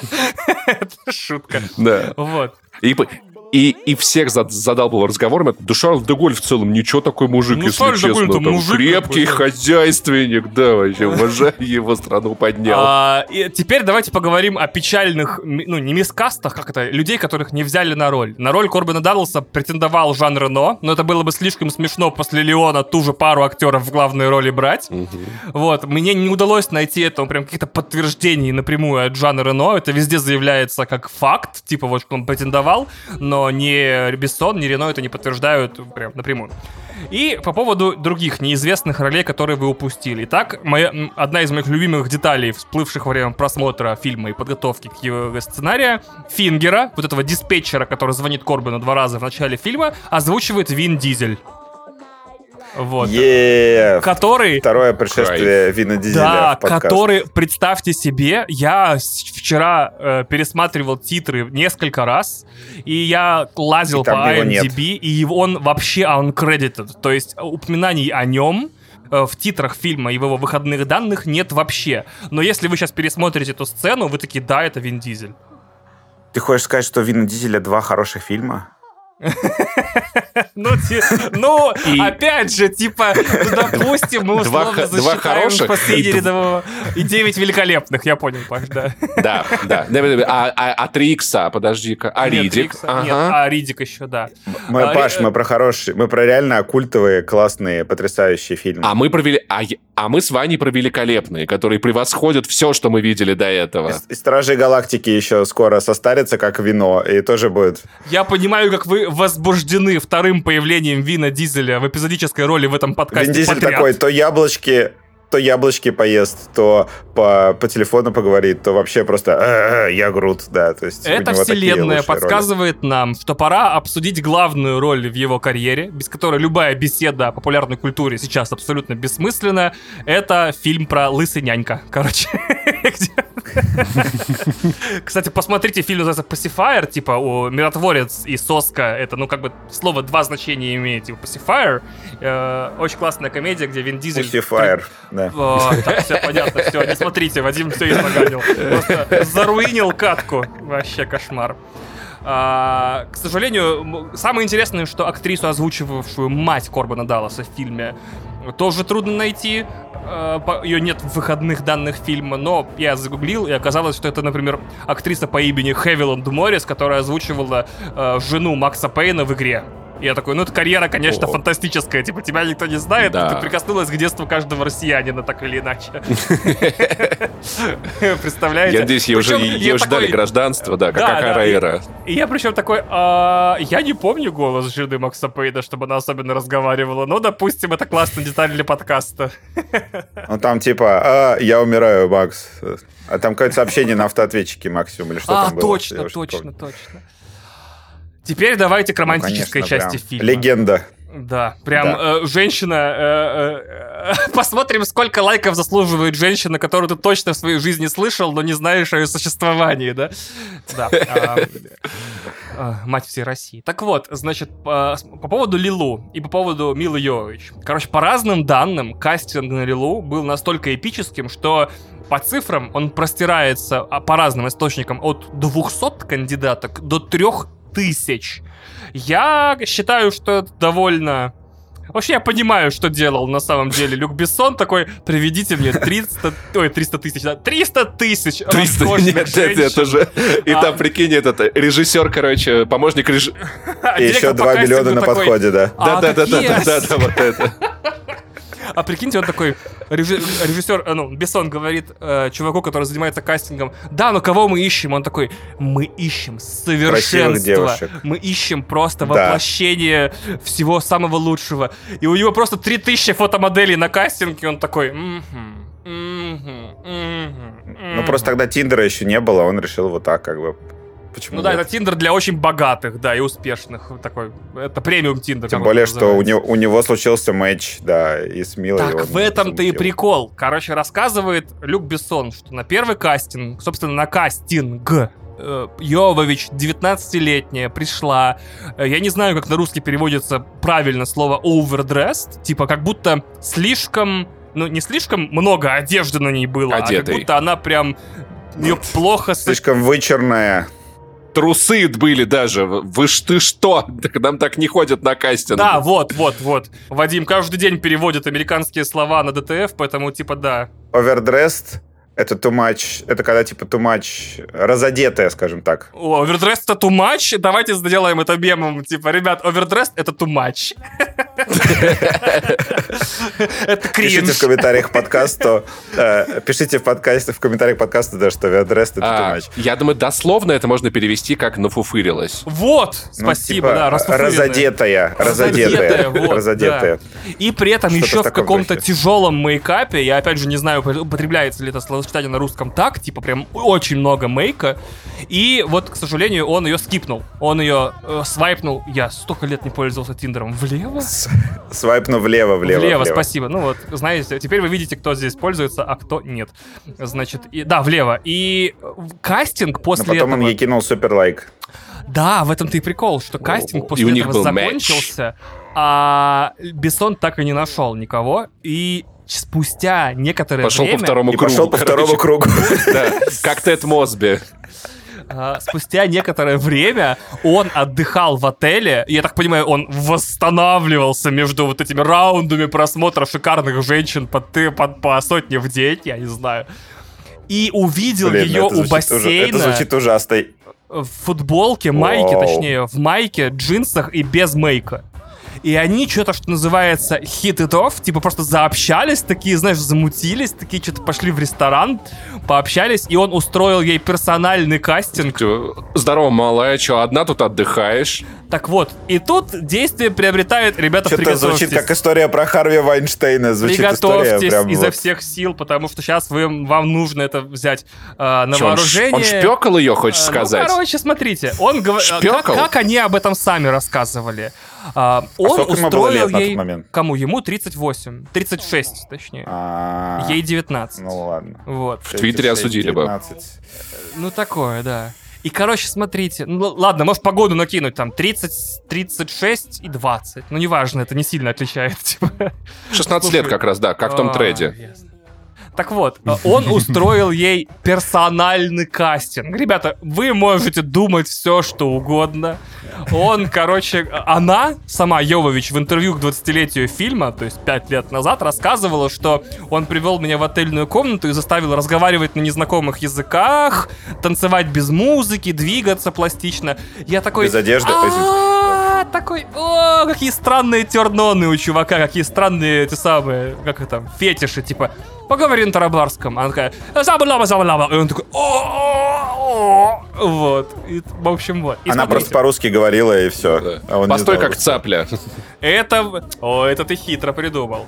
И, в общем, он говорит, я нашел Лилу, привел ее на площадку, и на площадке тоже начались кривотолки. Дело в том, что они мало того, что много времени проводили между дублями вместе, а, как вы знаете, любое кино снимается как? По сути, ты снимаешь даже если ты шикарный режиссер, ну, 2-3 там, ну, прям максимум 2-3 минуты Большую часть времени ты ждешь на площадке, да. Ты просто ждешь. Да, то есть ты приходишь на площадку, и ты тупишь. Даже если ты актер в главной роли, у тебя за день, конечно же, может быть больш большой колл-щит, Колл-щит — это звонок дерьму, разумеется. Нет, колл-щит — это список моментов, когда тебе нужно появиться на площадке, потому что с тобой снимаются сцены. Э, и вот э, между дублями они общались, придумывали этот выдуманный язык, составляли его словарь, э, учились, и по, по мнению всей съемочной группы, группы это был прям открытый секрет, дикая, безостановочно поролись в трейлерах, обжимались, целовались, и, короче, просто хардкор какой-то был разврат. И тут мы подходим к очень французской части этой истории. Пацаны, приготовьте все свои шутки. Короче. Это была еще не очень французская, да? Да, это была не очень французская. Потом была рев... Там потом была революция на площадке, да? Да. Потом гильотину принесли и сорвали все производство, да. да. Эм, а то место, куда всех проштрафившихся работников площадки э, отправляли, да, в трейлер, их трейлер разобрали, короче, и разрушили, и просто разложили по площадке куски. Так вот, проблема вот в чем. Сейчас очень французская часть истории. Я прошу всех людей, которые чувствительны к отношениям, э, к вопросам, касающихся им, как бы прикрепиться, пристегнуться, надеть шлемы. Проблема в том, что в этот момент, когда вот э, Бессон нашел Лилу, ну как, Йовович, и сосался с ней на площадке, он одновременно, параллельно... По-французски. Тут трудно объяснить, там не очень сходятся... С, Брю- с Брюсом Уиллисом, да? С, Брюс, с Брюсом Уиллисом. Он обручен как это по-русски? У него помолвка, Облечен. у него невеста. И невест, невесту зовут Майвен Лебеско, наверное, Лебеско. И он как бы утром рассказывает ей, какой классный фильм он снимает. Какой вообще роскошный фильм получается. Как они нашли немецкую модель на роль Дивы Плаволагуны. И как все будет замечательно. Потом идет на площадку, сосется там с Йовович там возвращается домой и такой «My Van, привет!» Так вот, после этого случается вот такой момент. Э, немецкая модель перестает, перестает отвечать на звонки, перестает появляться, э, и он говорит «Дорогая моя, ну не супруга, невеста, не могла бы ты сняться в моем фильме в роли Дивы Плаволагуны, ты очень на нее похожа?» В итоге человек снял обеих своих половых партнерш в моменте съемок в одном Но у них фильме нет на ключевых общих самых сцен, запоминающихся кстати. ролях. И я такой, оу! Мало того, он то ли расторг помолвку, то ли развелся, я там очень плохо по срокам все разбирается, потому что очень трудно найти информацию, в какой момент съемок это было, но он разводится с Майвен Лебеско, и женится на Йовович. Поэтому он технически не Харви Вайнштейн. Он как бы ее опорочил, он как бы ее, на ней и женился. Причем сразу где-то после премьеры примерно. И обратите внимание, что у них же нет совместных сцен. Я думаю, там вот э, невеста... Чтобы они друг другу глаза не выцарапали. Невеста Бессон такая, слушай, а может быть Лилу все-таки найдет? Не-не-не, у нее другая, она там драка, там не получается, как бы, знаешь, по разным дням ее развел в павильонах. Да, и она вообще, ее в зале не будет, когда она будет петь, да, ее в зале не будет. Да-да-да-да-да-да. У нее там этот свои дела, да. А почему, по-вашему? А почему? Вот, теперь у вас есть неожиданный ответ. Мы ее спрячем в вентиляцию. Да. да, да, да, да. Вот. Она занята не, не сейчас. А можно я тебя познакомлюсь? Ты столько рассказывал, а такая, не-не-не, у нее там дела, у нее там это учеба. А причем, прикинь, она, она так говорит пассивно-агрессивно, потому что она все уже знает. Такая, а почему мы не в одном этом да. самом? М? Что, ссышь? А, Слышь, да, да, пес? Ну-ка покажи. Покажи-ка мне ее, вот эту. Давай, эту свою прошландовку эту, веди сюда, давай. Что значит она в другом павильоне. Давай, веди, я посмотрю. А-а-а! Вот. Пойдем в другой павильон. Давай, давай посмотрим сходим, на нее, да. что. Я вон в синем, она вот в этой вот херне вместо подтяжек. Давай посмотрим тут на друга, что там, без проблем. Так вот, э, мы незаметно подошли к Диве Плаволагуне, да? Значит, э, начнем с самого начала. Почему ее так странно зовут? э, с хорватского плаволагуна переводится как «синяя лагуна», и это всего лишь название курорта в Хорватии, на котором Бессон отдыхал в течение своей жизни несколько раз. Ему очень понравилось название на хорватском, и он такой, клево, значит, так вот героиню будут звать. То есть в России это была бы, получается, Дива Адлер, сами выбирайте, или Дива Краснодар. Слушай, я, я, я вам обещаю, если Забавно, я... что Йович до этого снималась в «Голубой лагуне», что как Да, это тоже смешно, да. Э, Причем плава это такой же синий, как в английском синий, то есть и синий, и голубой, да. Если я однажды буду снимать, снимать фантастический фильм, я назову кого-нибудь из, перс из персонажей Пул Пулак, возможно, даже злодея. Пулак? Пул-Пулак. Пул- Это, это курорт в, э, в этом, как его зовут? Так, так называются пи- питьевые фонтанчики, которые расставлены по всему Еревану. А, А, ясно. окей. Теперь, значит, давайте к самому главному, потому что, скорее всего, кто-то слушает этот, этот подкаст только ради этого, этой истории. Значит, э, оперную певицу по имени Инва Мула, по-моему, я, я, я, я не успел загуглить национальность, но это и не важно. Э, Она пришла, значит, записываться к композитору фильму, фильма Эрика Сера, Сере, Сере, и, сказа... и говорит, типа, ну, что там у тебя? Давай, показывай, что там у тебя за оперная партия. И Сера показывает ей партитуру, говорит, вот такие ноты. А она такая... Говорит, ну, это, типа, невозможно. А он такой, no Люди shit, не невозможно, умеют. конечно, это невозможно. Она говорит, нет, прикол в том, что как бы ноты вполне возможно, но вот переходы между ними, которые ты требуешь, Да. типа от супер низкой моментально к супер высокой, это вот вообще вне пределов человеческой силы.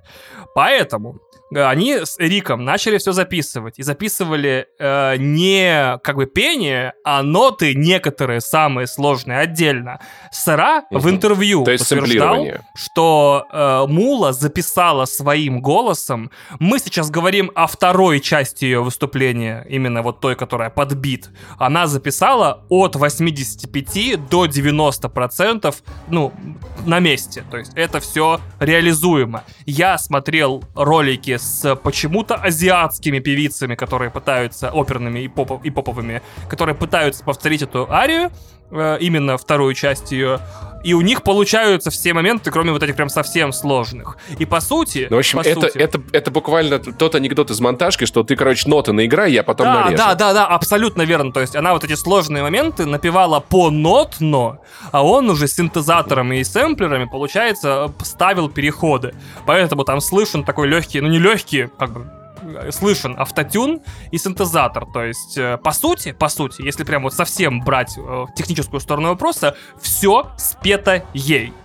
А, из того, что спето прям спето ей, то есть а, из одной ноты в другую, 85%, остальные 15 сера там колдовал. Это когда по-своему гениально, потому что инопланетная певица должна петь так, как никто не может. Это же прям охрененно. Да, абсолютно верно, да. М, А, Г, И, Я, М, О, Т, А, Ж, А. Э, да, поэтому что еще? Э, Костюм на нее нацепили, на эту несчастную, значит, э, Майвен Лебеска. При этом это такая же составная роль, как Дарт Вейдер. То есть э, в костюме одна женщина поет, другая женщина, а озвучивает э, часть разговорную третья. То есть прям совсем там много людей работало. А, по поводу теперь Руби Роуда поговорим. Камни в животе у четвертой, да? Да, камни в животе совсем у четвертой, да. Это правда. А, с- плачет синим пятая тоже. А, так, Ру- Руби Роуд, вы этого ждете все тоже наверняка. Значит, о, меня удивило вот что. По- На самом деле, на роль сначала рассматривались, еще когда проект был такой в эфемерной стадии, Майкл Джексон и Принц. Вот такой был кастинг. Ну, звучит неплохо, кстати, надо сказать. Вот. А, Уровнево. у них оказалось, э, ну, кто мог подумать, есть э, концерты и записи альбомов, поэтому не очень удалось совпасть. Поэтому начали смотреть на актеров, и первоначальным выбором был Джейми Фокс. Я, кстати, не знал, что Джейми Фокс тогда снимался в 97 году. Я был Я даже не знал, что он тогда был рожден. Я даже Да. не знаю, кто это, если честно. Это Джанго. Это- Все понял, да. И роль он не получил по самой смешной причине, потому что он на, на тот момент был слишком мускулистый. Он такой был качок, и Бессон такой, не, ну это не прикольно.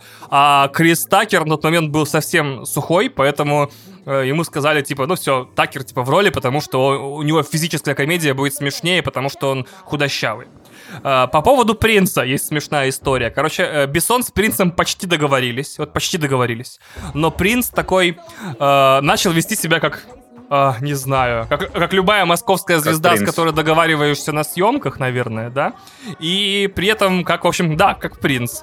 Короче, э, есть два, две истории про него. Однажды он пришел на 7 дней позже назначенного на примерку и, и читку. А потом начал ходить, когда его не, не приглашали. То есть он приходил, садился в офисе и такой, ну что, сегодня читаем сценарий, а когда примерка? А ему говорят, типа, Чё? Сегодня вообще ничего не назначено. В какой-то момент он просто перестал отвечать на звонки, приходить, и как-то с ним невозможно стало связаться. А многие годы спустя Крис Такер встретил принца в клубе и спросил у него, типа, братан, ты чё съехал-то? Тема роскошная была, вообще прикол. А принц э, из всех аргументов, почему, типа, он отказался от съемок и их проскипал, да что-то костюмы женственные были слишком, я не понял вообще. Принц! Принц, который типа, ну, первый гендер-флюидный, считаете, типа исполнитель, который такой женственно, не бывает слишком. Вот, он, короче, такой, ну там костюм были что-то слишком. Так вот, а когда Крис Такер соглашался играть Руби, он такой, он тоже рассказывал, что на первую примерку пришел и такой, а, это мой костюм, да? И шутил, что, видимо, у меня очень глубокий персонаж с очень сильной драматической линией, типа, наверное, будет, я подозреваю, да? Так вот. Ну, в итоге-то да. Понимаешь? Он сказал что? Он сказал, что что угодно, что угодно я надену, вопросов ноль. Прически хотите странные? Давайте. Единственное, Просто не оставляйте провел... меня в, в одной комнате с, с Люком Бессоном. Да. А, единственное, где он прочертил смешно красную линию, смешно, потому что он прочертил красную линию, это он отказался от помады. Он говорит, не, ребят, ну это уже слишком, короче, вот прям тут я не согласен. Тут я черчу красную линию. Я Леопардовое платье с вырезом зашибись, а вот помада ну, капец. Да. Это комбез, наверное. потом, да. потом ее отмывать, потом вот это... Пф, есть пить нельзя отвратительно. Причем мне правда интересно, как он так снимался, потому что на площадке же куча людей. То есть вдруг там типа душно, и ты потеешь в этом костюме, а он явно из какого-то ворсистого материала. Короче, не знаю, может там подкладка какая-то крутая, но это кошмар. Феном сушили просто А, спину. кстати, да, скорее всего, перед, там костюмеры вообще... А, мы вернемся к костюмам инопланетян, я расскажу. Я также сушился, когда пошел на ток-шоу в худе, да, бегал, феном сушился. А, холодным феном, типа, тебя проветривают, да, получается? Горячим феном. А, сушился... Горячим, просто у тебя испаряется просто вся влага с тебя, и все. Это так нелогично, типа, ты должен потеть же еще сильнее. Ладно, окей, чего я с костюмерами спорю. Почему у него такое странное имя? Есть две теории, которые мне очень нравятся. Это сокращенные названия химических элементов рубидия и родия, которые... Что? находятся в пятом периоде таблицы Менделеева, то есть являются пятыми элементами. О, вот, нифига себе. А, или же или же есть история о том, что, ну, первоначально, в первоначальной версии сценария его звали почему-то по-рэперски Лок Род. Но это, наверное, сложно произносится, типа Лок Род. И, значит, э, что Руби Road это неправильно написанное Руби рубиновое и Род жезл. Что он не в смысле, что он нефритовый стержень, а что он рубин, то есть женское начало, красный камень такой, типа покатый. И Road как э, не дорога, а род, то есть стержень. Что он типа соединяет мужское и женское в себе. Типа рубинчик и стержень. Вот, я не знаю, может это просто классное словосочетание по звуку, которое понравилось Бессону. Напоминаю, он придумал целый язык с кучей фонем дурацких, которые, типа, в фильм вставил. Может, ему просто звук понравился. Так вот, теперь про Зорга. Вы так хвалили Зорга, а я так люблю эту историю. Короче, во-первых, из всех актеров, работавших над фильмом, только Гарри Олдману не понравился ни фильм, ни работа над ним. Во всех своих интервью он такой, это какая-то херня была, вообще, вообще какую-то херню играл, вообще просто херня какая-то. Чего я туда пошел? Мне говорили, не ходи, а я пошел. История такая. Э, Гэри Олдман очень хотел Человек снять... профессионал. Так вот, я об к этому я вернусь, да. Э, поймите, тут была история какая. Гэри Олдман написал сценарий, и очень хотел снять свой дебютный фильм, то есть дебютный в качестве автора сценария и режиссера. Он, вы можете найти его на кинопоиске под странным переводом «Не глотать», но он реально снят, и в 97 году я так и знал, да, с таким названием, не знаю, на что он претендовал. Вот, э, да. А, хотя на, он на английском называется Nil by Mouth, ни капли в рот, поэтому сами думаете, что это значит. Вот, и ему очень нужны были деньги на этот фильм, и ему Бессон их выделил, профинансировал съемки частично. И еще выступил продюсером фильма, и в благодарность за то, что, ну не знаю, в какую благодарность, э, на кинопоиске у фильма 804 оценки всего, значит, э, в благодарность за то, что вот его сольный дебютный проект практически э, Бессон помог снять, Олдман согласился сниматься в пятом элементе, не читая сценарий. Он такой, типа, я снимусь Лол. э, из благодарности в чем угодно. Так вот, смотрите, А- пацаны, получается, А надо смотрите. было читать мелкий шрифт, да. Прикол в чем? Э, если Олдман так играет таких персонажей, что называется, типа, на минимальном чеке, да, надъявись, типа, то есть по минимуму, просто, ну, за услугу. Как тогда этот актер играет, когда его по кайфу и роль, и сценарий, и съемки, и все остальное? То есть я очень удивлен этой историей. Зорг один из, типа, супер крутых злодеев вообще кино. Идеально сыгранный, роскошно сделанный. И при этом его играет Гарри Олдман, потому что такой, да ладно, похер, снимусь твоей фигне, спасибо тебе там, вот, мое не... Давай только быстро, пожалуйста, и, просто не выкладывай это никуда потом, ладно? Хорошо? Не публикуй, ладно? Только Ты еще, конечно, так сказал, что Бессон ему выделил деньги. Я уже думал, ты, вы пошутите про то, что не выделил ему ни капли в рот. Нет, мы, Простите. кстати, об этом не подумали. некрасиво, это, это сексизм. Вот. А, Почему сексизм? Два мужика могут делать все, что хотят. вот это и есть сексизм. Тем более Видишь, не там вы- мужика могут делать все, что хотят. Ничего, ничего, там Ага. вот только по попался, согласию. попался, попался, попался, попался. А, Олдман с Бессоном, значит, долго выбирали, как же Зорг будет разговаривать, и к моему очень интересному, ну, удивлению, я уже заговариваться начинаю к концу блока, к моему удивлению, английский актер Гарри Олдман выбрал для роли э, техасский акцент который там можно расслышать э, в некоторых звуках странных. Такой легкий техасский акцент, как будто он техасский акцент из будущего, не совсем похож на настоящий. Теперь давайте про инопланетян Под- и будем заканчивать. Подожди. Подожди, а Даллас же в Техасе находится или нет? Даллас. Даллас это столица Может быть, штата, потому да. что главного героя... Да, потому что главного героя зовут Корбин Даллас, может, он поэтому техасский акцент Кстати, выбрал. да, вполне вероятно. Хм. Да, он такой, э, он такой, прикинь, он реально на отъявись работал. Такой, типа, э, Гахи, Гахи, давай выберем офигенный акцент твоему персонажу. Как, что ты можешь? Он такой, да я так могу, так могу. Смотрит сценарий, там написано Даллас на одной из страниц. Он такой, могу техасский. Что там у тебя в Далласе события происходят? Давай вот так вот будет. Он такой, Блин, о, было- господи, это просто в щеках не акцент. Да. Мне забавно думать, что, что если бы главного героя звали Корбан Воронеж, то Гарри Олдман гэкал бы. А в Воронеже Логично. гэкают? Да. Ага, Ты ладно. просто подумай, что для Он был бы Жан-Батист. Эммануэль Зорг. Зорро, В, да. В Америке-то Даллас это и так как бы вородишь условный. То есть американец слышит Корбин, Да, кстати, ну нет, Даллас очень большой город, ну ладно. ну хорошо, там Корбин Саранск. Воронеж миллионник, алло, уважение. Ой, или Хьюстон столица, может я сейчас все перепутал, подождите. А хотя какая разница, Хьюстон, да, столица Техаса. Да, А да, Даллас где-то там. Ну, Даллас, Текс. Даллас, по-моему, в Техасе. Ну да. да. Вот. Кстати, население Далласа практически такое же, как население Воронежа. Ага. Ты, ты серьезно Ага. сейчас? Ну, в, в- в Далласе миллион триста, в Воронеже миллион, там, типа, сто, там, миллион Просто в триста. Далласе А. смогли построить небоскребы. Да. Ну, да. А в Воронеже не смогли. Вообще. Короче, надо было играть героя с воронежским акцентом, да. Отлично. Да. Да. И он бы продавал мангалорцам автомат Калашникова, я понял, да. Очень надежный, очень крутой. Мангалорцы. Ай, ладно. Так вот, теперь про инопланетян, мою любимую историю. Значит, смотрите. Мандашаван снимали очень сложно, потому что в этих костюмах ни хера не было видно и слышно. То есть человека запаковывали в него втроем три часа.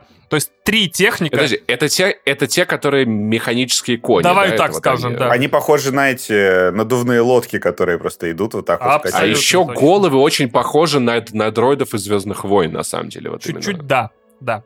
А, просто Звездные войны выйдут только через два года. По-моему, дизайн батл-дроидов уже утвержден в- к моменту съемки, но, к сожалению, он еще не публичен. Подожди, какие Звездные войны выйдут? Он же в 97-м. Батл-дроиды Торговой Федерации, 99-й Звездные А, войны, первый плане. эпизод. А, да. Э, И прикол в чем? А, им туда, внутрь, провели радиосистемы и экранчики. Э, то есть эти чуваки, кажется, насколько я понял систему, видели себя со стороны. То есть внутри этих шлемов их были Это, камеры. кстати, Ой, нет, не внутри шлемов. Играли есть- в игру, то есть получается. там как бы сложно немного. Э, само тело человека, оно ниже головы заканчивается. Голова механическая выше твоей головы. Мгм. Вот. А Там внутри голова этого- вообще торчала. да, да, такая. да, да. А вот внутри этого корпуса сидел человек, надеюсь, искренне надеюсь, с вентилятором, бутылкой воды холодной и при этом еще с монитором, то есть с экранчиком, на который выводилось э, изображение с камеры. То есть они видели себя со стороны, а это дес- дестабилизирует страшно. И им в наушнике говорили типа три шага вперед. Там, поворачивайся, потому что они постоянно норовили упасть с площадки, потому что, ну, когда ты э, смотришь на себя со стороны, тебе очень трудно ходить. Это на самом деле очень сложно. Я был как-то на выставке, посвященной играм будущего в Москве, и там был, был, был такой небольшой аттракцион, где ты, ты надеваешь на голову шлем. И видишь себя И видишь в лица. Да, ты, ты видишь как бы картинку из угла, и там на полу нарисован лабиринт, тебе надо по нему идти, и у тебя все в голове ломается, потому что ты видишь, что тебе как бы надо направо. Это, это безумно было трудно, но. Поэтому их снимают только в основном в в- либо в статике, либо такие крупники, которые просто... Поэтому вначале он не смог убежать, когда, когда дверь закрывалась, да. Настолько редко они ходят, да, в фильме именно из-за этого. Стало, стало понятно на площадке, что если они будут ходить много, у нас просто будут травмы на площадках, или они начнут падать, а костюмы жутко дорогие. Из всех костюмов в фильме в мире осталось неуничтоженным два. Один в частной коллекции, один в Planet Hollywood. Ну, в ресторане каком-то стоит там в Мгм. Америке. Мангалорцы теперь, значит. Главная проблема с мангалорцами была вот даже не э, типа на посте менять вот эти превращения лиц. Нет. Главная проблема была с глазами. Короче, как ты не гримируешь человека, все равно ты получаешься как 4К версия Доктора Стрэнджа в конце фильма. Отличная маска, почему глаза так хреново загримировали в некоторых моментах. То есть я прям удивился, когда смотрел вот этот второго Стрэнджа, что вот э, вроде как все классно, но в некоторых сценах как будто ему забыли подмазать глаза. И гримеры так устали, потому что вам нужно, значит, сначала вот как у Бэтмена замазать вокруг глаз краской. Потом, значит, тут еще примазать, тут примазать. И по- в итоге с середины, с середины фильма, если вы обратите внимание, как будто увеличили надбровные дуги на масках, чтобы глаза все время были в тени у мангалорцев. То есть вот так вот Мгм. спрятанные. Интересное решение. А вся последняя сцена, где их реально десятки, они в очках. То есть костюмеры такие, гримеры, пришли к костюмерам и говорят, мы не сможем замазать вам, типа, столько мангалорцев в кадре глаза, чтобы красиво было. Поэтому давайте на всю финальную сцену они будут все в очках. Поэтому, типа, в начале Так фильма... получилось классно. Они такие пошли в бой последний. Да, получилось круто. Да, да, согласен, отличная находка. Вот, ну теперь к финалу, значит. Фильм собрал всего 64 миллиона в американском прокате. Довольно прилично он собрал в мировом. Суммарно там 240. Короче, он, по-моему, суммарно типа два с половиной или почти три раза отбился, но 25 место в кассовых итогах года, но при этом 25 лет все равно ему исполнилось, и мы до сих пор его помним. То есть, видите, очередное подтверждение, что касса — это не равно качество.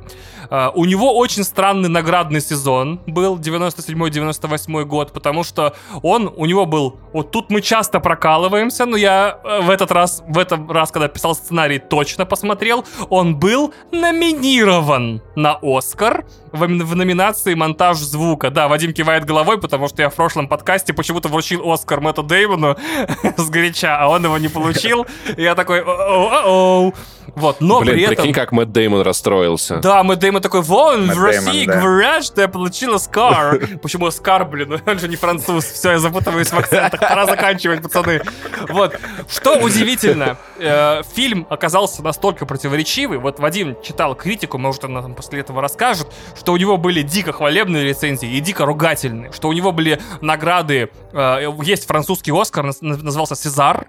Он получил там кучу наград. Он получил прям, все таки блин, классно. Но при этом он получил номинации, кажется, на «Золотую малину» и какие-то странную премию под названием «Стинкис», типа тоже за плохое кино. То есть, когда он вышел, он был, видимо, настолько впереди трендов, не знаю, впереди и опередил свое время, и вообще был непривычен виз- визуально, аудиально и как и сценарно, что всем э, было непонятно, как на нее правильно реагировать, хвалить или ругать. Вот такая история, пацаны, вот так снимали, делали и воплощали. Давайте еще такой глагол придумаю. Пятый элемент. Сейчас, кстати, Сейчас у фильма, между прочим, достаточно высокие оценки, средние, там, и зрительские, и от критиков, от, вот, по рецензиям, которые писали за последующие годы, и очень многие как раз пишут, что это был... Даже я поискал первые обзоры, и там тоже много позитивных. Там просто люди пишут, вы никогда ничего подобного не видели. И вот у меня в, в детстве... Как мы про, про все везде и сразу говорили, да? У меня в детстве было похожее ощущение, потому что это реально какой-то абсолютно не такой, как все фильмы. Причем я очень надеялся на то, что Валериан будет таким же, что вот снова э, вернется Бессон и покажет Голливуду, как надо вот снимать такое кино, но Валериан мне не понравился. Он какой-то кринжовенький. Я получил и... от него удовольствие, потому что мне был визуально приятен, но я сейчас понимаю, что я в целом оттуда ничего не помню, кроме Рианы, наверное, и все. Я помню еще кринжовую там эту линию, что он э, весь фильм, главный герой, этот Валериан, домогается вот эту девушку-модель. Она ему все время говорит «нет», он Кару продолжает домогаться. Левин.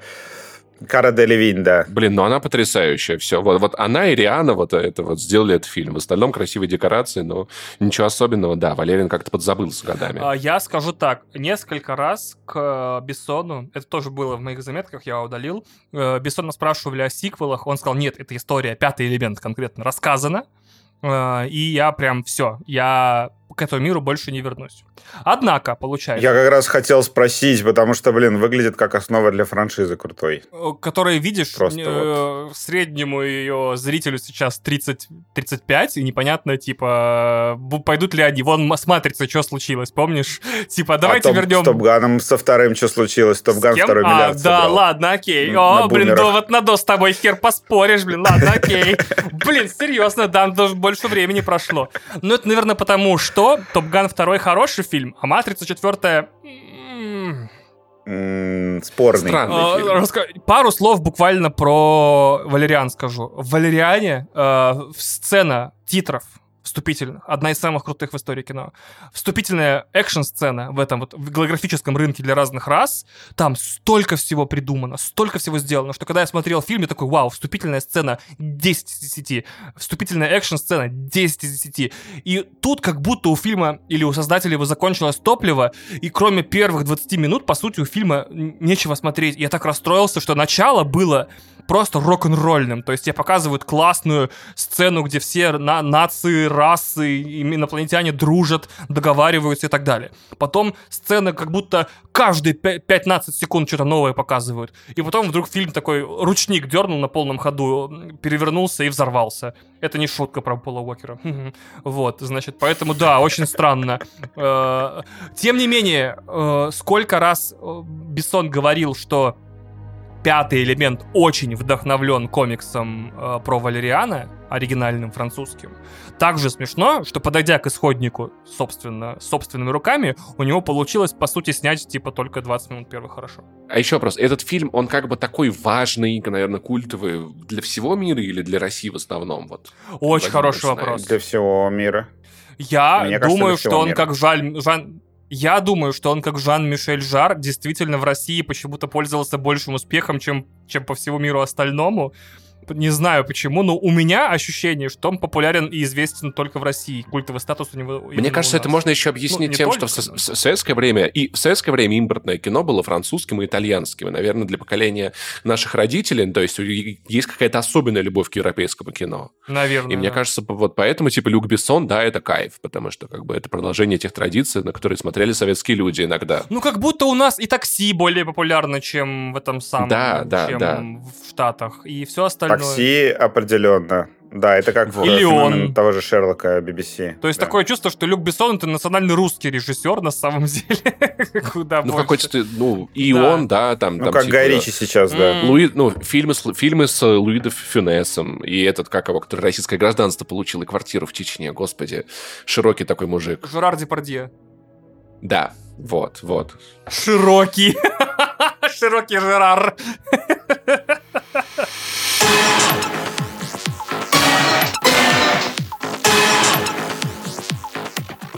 На этом, я думаю, можно заканчивать. Мы достаточно сегодня узнали про это кино. Ребят, спасибо, что вы слушали нас. Спасибо Кинопоиску за то, что у нас есть такая замечательная рубрика. И в следующей, готовьтесь, О, да. вас ждет... э, Я пока не знаю, что, ребят. Тяжелый, ну, тяжелый будет выпуск. Может, не будем ругаться? Нет, может, это... Может, Мы хотя, бы- хотя бы сраться. ногами по лицу хотя бы не бейте, ладно? Мы будем сраться по полной. Короче, ну, Короче, да. это Интерстеллар, который я очень люблю, а ребята не очень любят. И... Упс, вот Ну, ситуация. кто знает, Мы может будем- быть, пересматривая фильм перед записью, Вадим такой, господи, я всю свою Давай жизнь ошибался, типа, 10 лет прошло. Да. Нолан гений.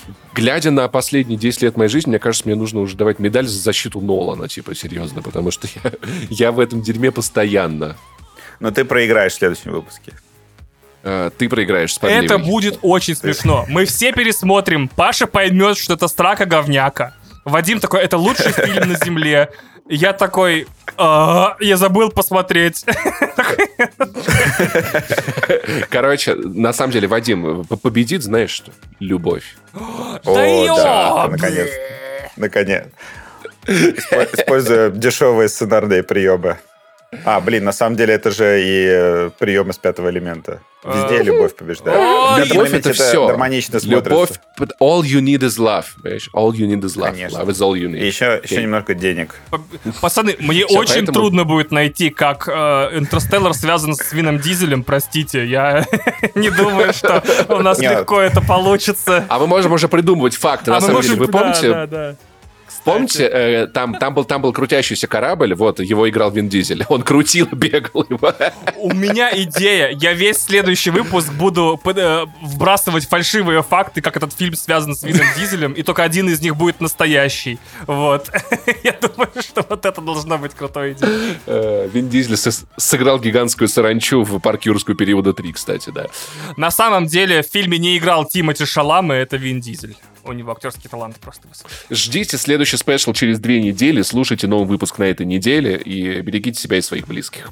Всем пока. Мы вернемся с гигантским срачем а, на следующей неделе. Размером с что я- черную дыру. Я смотрел «Интерстеллар» один раз в Аймаксе во втором ряду э, в кинотеатре, где не работал кондиционер. И я пересматриваю этот фильм во второй раз э, дома с комфортом. Вдруг, а вдруг я тогда просто у меня был день плохой. А вдруг у тебя Представляете? дома и кондиционер сломается в этот Представляете, день? представляете, какой твист э, будет? Так Вообще. что, да, Ждем. Я сам заинтригован. эп- Дорогие эпичным, слушатели, эпичным. помните, овердресс — это too much. Все, пока.